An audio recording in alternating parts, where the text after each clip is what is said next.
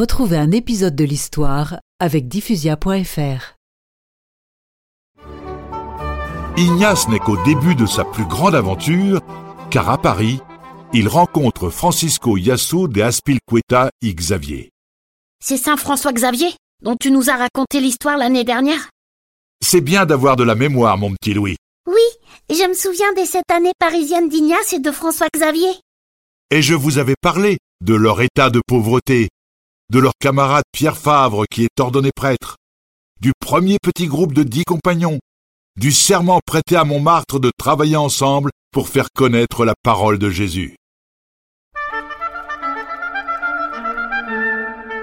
En 1537, Ignace retrouve ses neuf compagnons à Venise et il est enfin ordonné prêtre.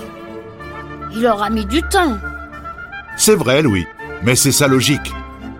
Étudier d'abord pour se préparer au mieux. Cher Ignace, quand levons-nous l'ancre pour Jérusalem?